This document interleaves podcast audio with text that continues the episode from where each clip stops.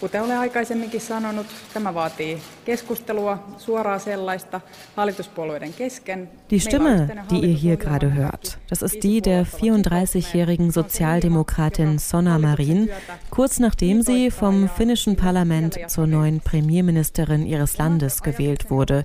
In der vergangenen Woche war das. Und damit hat Finnland jetzt nicht nur die jüngste Regierungschefin der Welt, sondern dazu auch noch eine Regierung, in der Frauen insgesamt die Haupt Hauptrolle spielen. Elf von 18 Ministerinnen sind nämlich Frauen und viele von ihnen sogar ziemlich junge Frauen. Mal wieder also positive Schlagzeilen aus Finnland und mal wieder wird das Land international für seine progressive Politik gefeiert. Was uns zu der Frage bringt, wieso eigentlich Finnland? Zurück zum Thema. Sind die Finnen tatsächlich Vorreiter, was progressive Politik angeht? Diese Frage stellen wir uns heute bei Zurück zum Thema. Heute, das ist Mittwoch, der 18. Dezember 2019. Und um diese Frage zu beantworten, sprechen wir heute mit zwei Frauen. Saskia Geisler von der Deutsch-Finnischen Rundschau ordnet mit uns die aktuelle politische Situation in Finnland ein und wir schauen, woher diese Vorreiterrolle kommt, die Finnland vor allem hier in Deutschland immer wieder zugeschrieben wird. Dafür sprechen wir mit Laura Hirvi, die seit fünf Jahren das Finnland-Institut in Berlin leitet und als Deutsche mit finnischen Wurzeln beide Länder sehr gut kennt. Das hier ist Zurück zum Thema und ich bin Isabel Wob. Hey. Gut möglich, dass euch in den letzten Tagen immer mal wieder die Bilder der finnischen Regierungskoalition in die Social Media Feeds gespielt wurden. Sanna Marin, die neue sozialdemokratische Premierministerin, steht da umringt von vier weiteren Frauen, die Parteichefinnen von Marins Koalitionspartnern. Ganz offensichtlich haben also Frauen in Finnland die Macht übernommen und einmal mehr richten sich die Blicke von Europas Progressiven dieser Tage deshalb nach Finnland. Aber bis vor kurzem stand die Regierungskoalition dort noch ziemlich auf der Kippe. Saskia Geisler, Redakteurin bei der Deutsch-Finnischen Rundschau, erklärt, wie es dazu gekommen ist und vor welchen Herausforderungen die neue finnische Regierung jetzt steht. Anfang Dezember ist Antti Rinne, der bisherige Premierminister, nach nur wenigen Monaten, ich glaube sechs waren es im Amt, zurückgetreten. Jetzt hat in Finnland offenbar das Matriarchat übernommen. Wie ist es denn dazu gekommen? Ja, genau. Also es waren echt nur knapp sechs Monate, die Antti Rinne, ähm, äh, der, der Sozialdemokrat, äh, Ministerpräsident war. Und das Problem war sozusagen, dass diese Regierungsbildung von Antti Rinne von Anfang an sehr ähm, instabil war, sage ich mal. Und zwar war die ähm, Mehrheit der Sozialdemokraten äh, ohnehin sehr knapp. Und es hat sich eben eine ähm, Fünf-Parteien-Koalition dann gebildet unter der äh, Führung der Sozialdemokraten ähm, die eben ähm, auch ein relativ progressives Regierungsprogramm hatte. Und dann kam es aber zu einer Vertrauenskrise, ausgelöst ja von einem Skandal rund um die finnische Post sozusagen. Also dieses ähm, Staatsunternehmen ähm, wollte quasi die Arbeitsverträge von um die 700 ähm, Paketsortierern so ändern, dass es letztlich äh, Lohnkürzungen bedeutet hätte. Darüber sind die in Streik gegangen. Ähm, also kann man sich ja vorstellen, dass Lohnkürzungen natürlich nicht so ganz den Ideen ähm, der Postangestellten äh, entsprechen.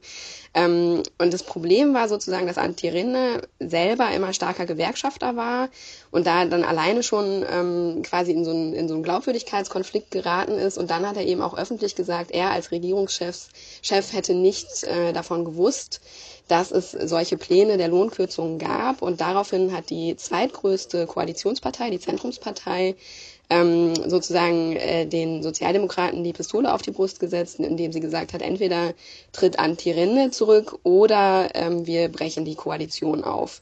Und daraufhin ist er eben zurückgetreten und die stellvertretende Parteivorsitzende Sana Marin ist eben ähm, quasi jetzt seine Nachfolgerin. Und international hat diese neue Regierung ja schon ordentlich Wellen geschlagen. Also die Bilder des von Frauen, vor allem muss man ja auch sagen, von jungen Frauen unter 40 dominierten Kabinetts, die wurden in den sozialen Medien millionenfach mehrfach geteilt, unter anderem neben der von Männern dominierten deutschen Innenministerkonferenz. Wurde die neue Regierung denn auch in Finnland so begeistert aufgenommen?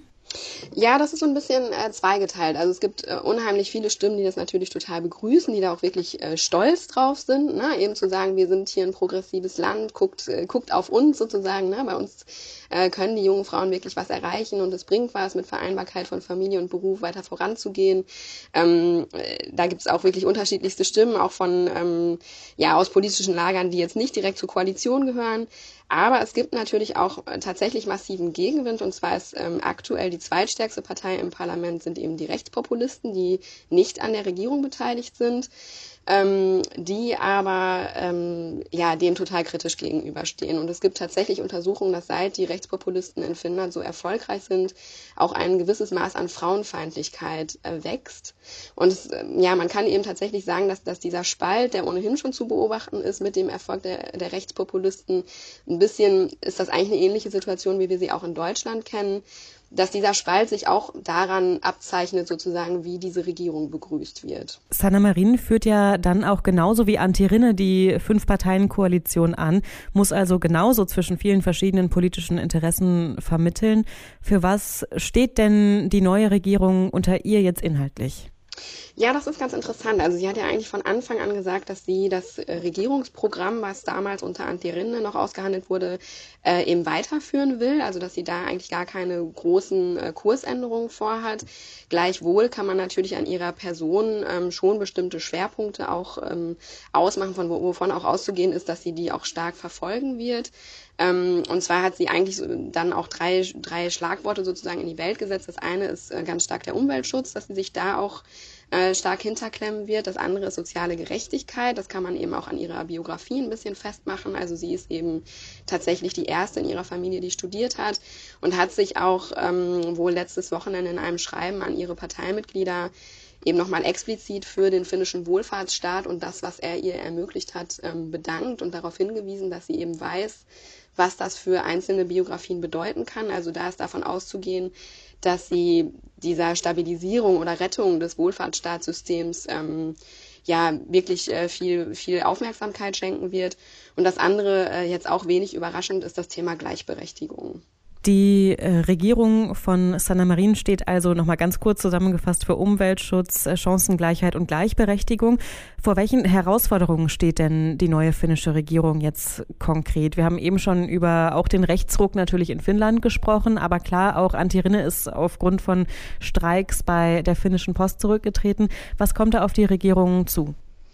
Ja, also im Prinzip haben, haben wir die drei Punkte jetzt eigentlich alle schon angesprochen. Also das eine ist sicherlich ähm, diese Koalition jetzt in irgendeiner Form zu stabilisieren. Da gibt es ja eben wirklich große Vertrauensprobleme, wo sie einfach quasi koalitionsintern, denke ich, nochmal stark in die Vermittlung wird gehen müssen.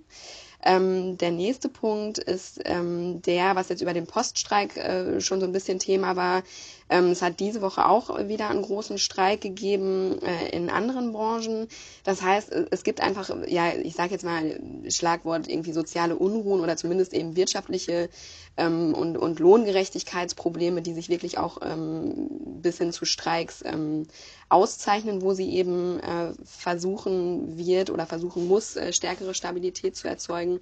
Und das Dritte, das sehe ich eigentlich als die größte Herausforderung, ähm, das ist eben wirklich den Rechtspopulisten ähm, ja ein bisschen das Fundament zu entziehen, weil es ist eben so, dass in aktuellen um Umfragen auch gerade vor dem Hintergrund äh, der jetzigen Regierungskrise sozusagen die Rechtspopulisten tatsächlich stärkste Kraft sind. Ähm, und das heißt also, da muss man jetzt wirklich dran arbeiten, dass gerade auch die Sozialdemokratie wieder an Glaubwürdigkeit gewinnt. Das ist eigentlich ähm, auch relativ parallel zu den Entwicklungen, die wir gerade in Deutschland haben, dass man eben ähm, da wirklich in einer starken Sinnkrise ist, die irgendwie wieder ja, ausgeglichen werden muss. Finnland als Vorreiter progressiver Politik in Europa. Dieses Bild, das haben wir ja nicht erst seit letzter Woche. Da ist zum Beispiel das vielgelobte Schulsystem, die Experimente mit einem bedingungslosen Grundeinkommen. Es gibt praktisch keine Straßenobdachlosigkeit mehr im Land und ja, jetzt hat Finnland mit Sanna Marin auch noch die jüngste Regierungschefin der Welt. Schauen wir in Deutschland nur auf die positiven Seiten der finnischen Politik oder machen die Finnen tatsächlich einfach sehr vieles richtig? Laura Hirwin. Hallo, Isabel Wob von Detektor FM. Hallo. Hallo, wir sind verabredet zum Interview. Das ist Laura Hirvi. Sie ist Deutschfinnin, ist in Mannheim aufgewachsen, hat aber auch viele Jahre in Finnland gelebt und als Leiterin des Berliner Finnland-Instituts, das sich für die deutsch-finnischen Beziehungen einsetzt, kennt sie den Ruf von Finnland als progressiver Vorreiter in Europa nur zu gut. Aber auch sie sagt, Finnland hat mit den gleichen Problemen zu kämpfen wie andere europäische Länder. Finnland, das ist für viele Deutsche sowas wie der Inbegriff für progressive Politik in Europa und das sogar schon ziemlich lange. Woher kommt denn eigentlich dieses positive Bild von Finnland, was wir in Deutschland haben? Äh, zum einen muss ich sagen, das stimmt, sage ich mal, in unserer Arbeit merken wir das immer wieder, dass wenn ich irgendwo an Türen klopfe und sage, wir sind von Finnland, dann sind alle erstmal, sage ich mal, offen, uns entgegenzunehmen und haben auch der erste, sage ich mal, Eindruck, den man so immer hat von Finnland, das wird dann immer ganz schnell klar, der ist sehr sehr positiv. Ähm, Finnland jetzt im Moment 5,5 Millionen Einwohner, macht natürlich viele Dinge richtig. Und gerade wenn man dann, sage ich mal, den Vergleich zu Deutschland zieht, gibt es Dinge wie zum Beispiel Chancengleichheit, Ausbildung, ähm, Rolle der Frauen in der Gesellschaft, aber inzwischen eben auch in der Politik, Wirtschaft. Das sind alles so Dinge, die natürlich aus deutscher Sicht ähm, sehr, sehr spannend aussehen, ja. Aber was sind denn die Gründe dafür, dass die finnische Politik in so vielen ja, Dingen, europäischen Ländern irgendwie oder anderen europäischen Ländern einfach voraus zu sein scheint, auch Deutschland im Speziellen? Liegt das an der besonderen Geschichte, an irgendwie an kulturellen Eigenheiten, vielleicht am, am Klima? Ich weiß nicht, ne? woran könnte das liegen? Also Finnland ist ja ein äh, sehr junge, äh, sehr junges Land. Ähm, wir haben letzt, äh, 2017 haben wir gerade das 100-jährige Bestehen Finnlands gefeiert. Ähm, das erste oder das Wahlrecht für Frauen wurde ja in Finnland schon sehr, sehr früh auch eingeführt. Ähm, all das ist ja diese historischen Gründe, sage ich mal, oder diese historischen Begebenheiten, die bieten natürlich einen fruchtbaren Boden, dass sich dort Gleichberechtigung auch entwickeln kann. Ähm, Stichwort vielleicht auch immer dieses, was wir über Ausbildung sagen, dass Finnland bei PISA gut abgeschnitten hat, das ist eine Sache, aber dass eben auch das Ausbildungssystem und auch zum Beispiel die Kinderbetreuung, wie sie organisiert ist, dass die eben auch Teilhabe für Frauen am Arbeitsleben erst möglich macht. Das ist das, äh, sage ich mal, das Spannende oder das Wichtige jetzt, wenn wir über die Frage sprechen, warum gerade so viele junge Frauen ähm, jetzt auch in der Politik so weit oben sind. Ähm, spricht, wie die aktuelle Ministerin sagte, es geht uns darum, dass wir sage ich mal, nicht äh, ähm, eine Schule sehr gut machen, sondern alle Schulen Finnlands sollen die besten Schulen Finnlands sein. Oder bei der Kinderbetreuung zum Beispiel ist es einfach so geregelt, dass jeder einen Anspruch hat. Äh, innerhalb von drei Monaten, glaube ich, war das, dass man einen Kita-Platz in der Nähe zugewiesen bekommt oder bekommt. Und das wird geregelt und darauf kann man sich auch verlassen. Das heißt, wenn ich ein Jobangebot habe, dann kann ich das auch annehmen. Sie kennen ja beide Länder sehr gut. Also Sie haben eine finnische Mutter, haben, sind in Deutschland aufgewachsen, aber haben dann zehn Jahre in Finnland gelebt. Wie sehen denn die Finnen ihre Vorreiterrolle, die wir ihnen eigentlich immer so zuschreiben, ein bisschen?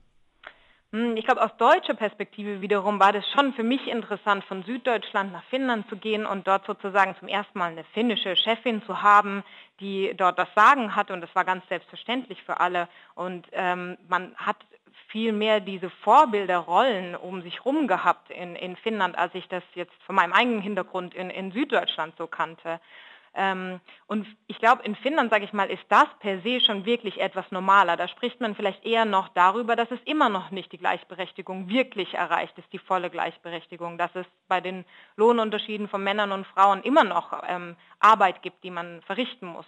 Also die Diskussion dort hat nicht aufgehört, sage ich mal, aber auf welchem Level man die Diskussion führt, das ist äh, ein Unterschied wie Tag und Nacht, sage ich mal. Also ich sagte immer, nach meinen grob zehn Jahren, die ich dann in Finnland gelebt hatte, als ich vor fünf Jahren dann wieder hier nach Berlin kam, da merkte ich wieder, ah ja, es gibt ja dieses Thema Mann und Frau und ich muss mich ja sozusagen erklären, warum ich mit 34 damals Institutsleiterin bin äh, und nicht die Assistentin oder die Volontärin. Jetzt hat ja auch der politische Rechtsruck vor Finnland nicht Halt gemacht. Die rechtspopulistische Partei, die Finn, die ist bei den Wahlen im April um ein Haar zur stärksten pra Kraft im Parlament geworden. Woher kommt das? Hadert Finnland da inzwischen vielleicht auch ein bisschen mit der eigenen Progressivität?